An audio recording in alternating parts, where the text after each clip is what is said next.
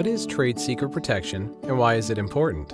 Trade secret protection is an alternative to patent or trademark law that allows for intellectual property to remain undisclosed. The subject matter of a trade secret may be virtually any information that is valuable because it is not generally known. Trade secrets have enormous economic value. A study released in March of 2014 estimated that trade secret misappropriation costs the world's top 40 economies 1 to 3% of their gross domestic product each year. Information protected by trade secrets is often valuable because it is unknown and not readily ascertainable.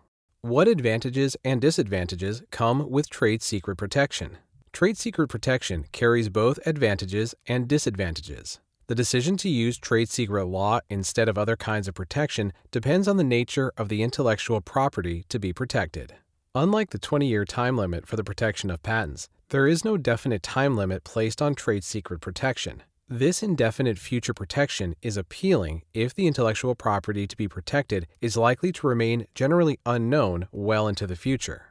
Although there is no definite expiration of trade secret protection, the protection has its limits. It only prohibits the disclosure or use of the trade secret by one to whom the secret was disclosed in confidence. Unlike patent law, trade secret law does not offer any affirmative protection against the use of the intellectual property if it is independently derived or reverse engineered by a competitor. Consequently, if the intellectual property to be protected is a new method of manufacturing a product, and if that method of manufacture is ascertainable from an examination of the product, then the best form of protection for the intellectual property is most likely patent protection. As the U.S. Supreme Court noted in Bonito Boats versus Thundercraft Boats, state trade secret law has never given the holder of a trade secret protection against reverse engineering by the public or a competitor. The Supreme Court commented that in order to receive protection from reverse engineering, the holder of the intellectual property must seek the protection of federal patent law.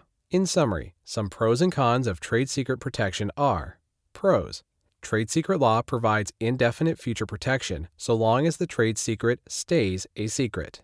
Trade secret protection prevents the disclosure or use of the trade secret by one to whom the secret was disclosed in confidence. Cons. If someone comes up with the same idea on their own, the trade secret is no longer protected by law. Trade secret law does not give the holder of a trade secret protection from any reverse engineering. How is trade secret law different from copyright, patent, or trademark law? Unlike copyright and patent law, novelty and tangibility requirements do not apply to trade secret protections. Additionally, patent and trademark law involve an affirmative assertion of an intellectual property right, while trade secret law only actively operates after a misappropriation or threatened misappropriation of the trade secret has occurred. Unlike patents and copyrights that fall under federal law, trade secret protection, until very recently, emanated from state law.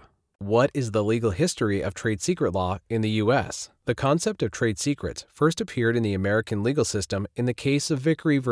Welch in 1837. The Massachusetts Supreme Court first explained trade secret law in modern terms in Peabody v. Norfolk in 1868. Since the Peabody decision, the courts have addressed trade secret issues many times. However, because each state may regulate trade secret law independently, each state has developed its own legal regime to regulate and protect trade secrets. To harmonize and standardize trade secret law in the United States, the Uniform Law Commission published the Uniform Trade Secrets Act, or UTSA, in 1979.